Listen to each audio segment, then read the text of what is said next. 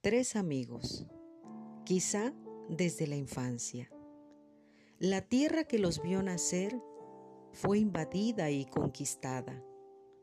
Ellos fueron llevados como esclavos a otro país llamado Babilonia. Sus padres ya no estaban con ellos. Habían sido separados de lo que más amaban, su tierra, su familia, sus posesiones, sus sueños.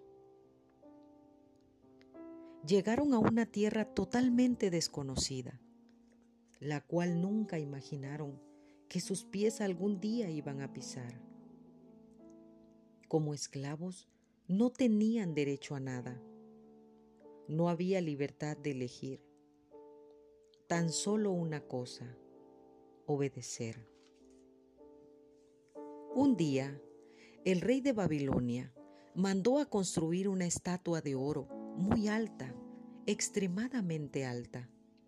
Con ella también dio la orden que todo pueblo, lengua y nación que viviera en la provincia de Babilonia, al escuchar el sonido de la música, tenía que postrarse ante la estatua de oro y adorarla.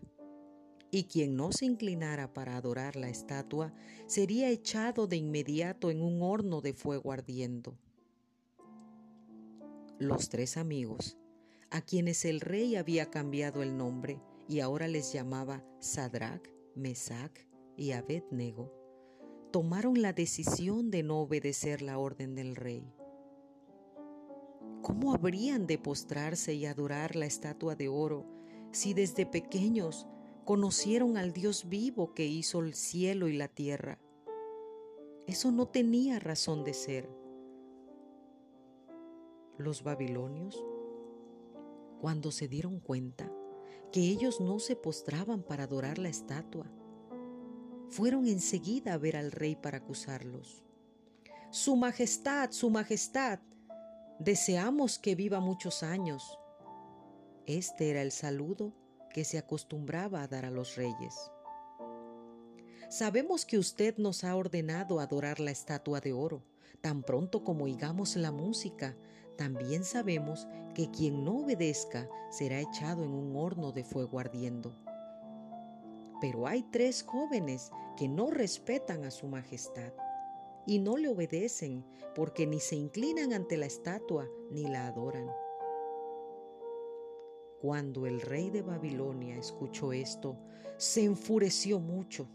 Mandó a traer a los tres jóvenes y les preguntó, ¿Es verdad que ustedes no se inclinan ante la estatua ni la adoran?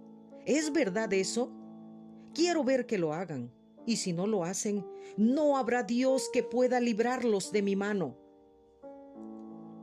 Los tres jóvenes respondieron, El Dios que adoramos es capaz de librarnos del horno de fuego ardiente, y de su poder también, oh Rey. Pero si no lo hace, si decide no hacerlo, nosotros no adoraremos esa estatua, ni nos arrodillaremos ante ella. Al escuchar estas palabras, el rey se enfureció mucho más y mandó que calentaran el horno siete veces más de lo normal. Luego ordenó a sus hombres más fuertes que ataran a los tres jóvenes y los echaran al fuego. La temperatura del horno era tan alta que cuando los hombres del rey echaron a estos jóvenes al horno, el fuego les alcanzó y les quitó la vida. Los tres jóvenes cayeron en el horno de fuego atados. Pero momentos después, el rey de Babilonia se levantó rápidamente y preguntó a sus consejeros, ¿no fueron tres jóvenes los que echamos al horno? Así es, Su Majestad, le respondieron. Entonces, ¿cómo es que yo veo cuatro? Están desatados y se pasean por el horno sin que les pase nada. Además, el cuarto es semejante a un ángel de Dios. El rey llamó a Sadrach, Mesach y Abednego y les dijo, salgan de ahí. Los tres jóvenes salieron del horno y enseguida los rodearon las personas importantes del reino y los que con el rey estaban. todos se quedaron sorprendidos al ver que el fuego no les había hecho ningún daño, ni su piel, ni su cabello, ni siquiera su ropa olía a humo. Entonces el rey de Babilonia exclamó, Bendito sea el Dios de Sadrach, Mesach y Abednego, envió su ángel para salvarlos. Ellos confían tanto en su Dios que prefirieron desobedecer mis órdenes y estaban dispuestos a morir antes que adorar a otro Dios. Seguir a Cristo no siempre será fácil, pero siempre será la mejor decisión. En 2 de Corintios 4 encontramos esta palabra: atribulados en todo, mas no angustiados, en apuros, mas no desesperados, perseguidos, mas no desamparados, derribados, pero no destruidos. Por tanto, no desmayamos. Aunque nuestro cuerpo se va gastando, nuestro espíritu va cobrando más fuerza. Las dificultades que tenemos no van a durar para siempre, pero producirán en nosotros cada vez más un excelente y eterno peso de gloria. Oramos. Señor Jesús, quiero confesarte que a veces quisiera rendirme.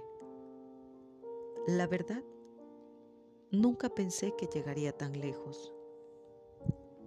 Solo sé que siempre estás a mi lado y es tu mano la que me sostiene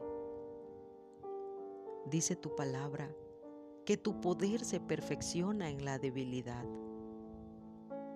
Por eso, cuando me he sentido débil, en realidad soy fuerte, porque tu palabra se cumple en mí.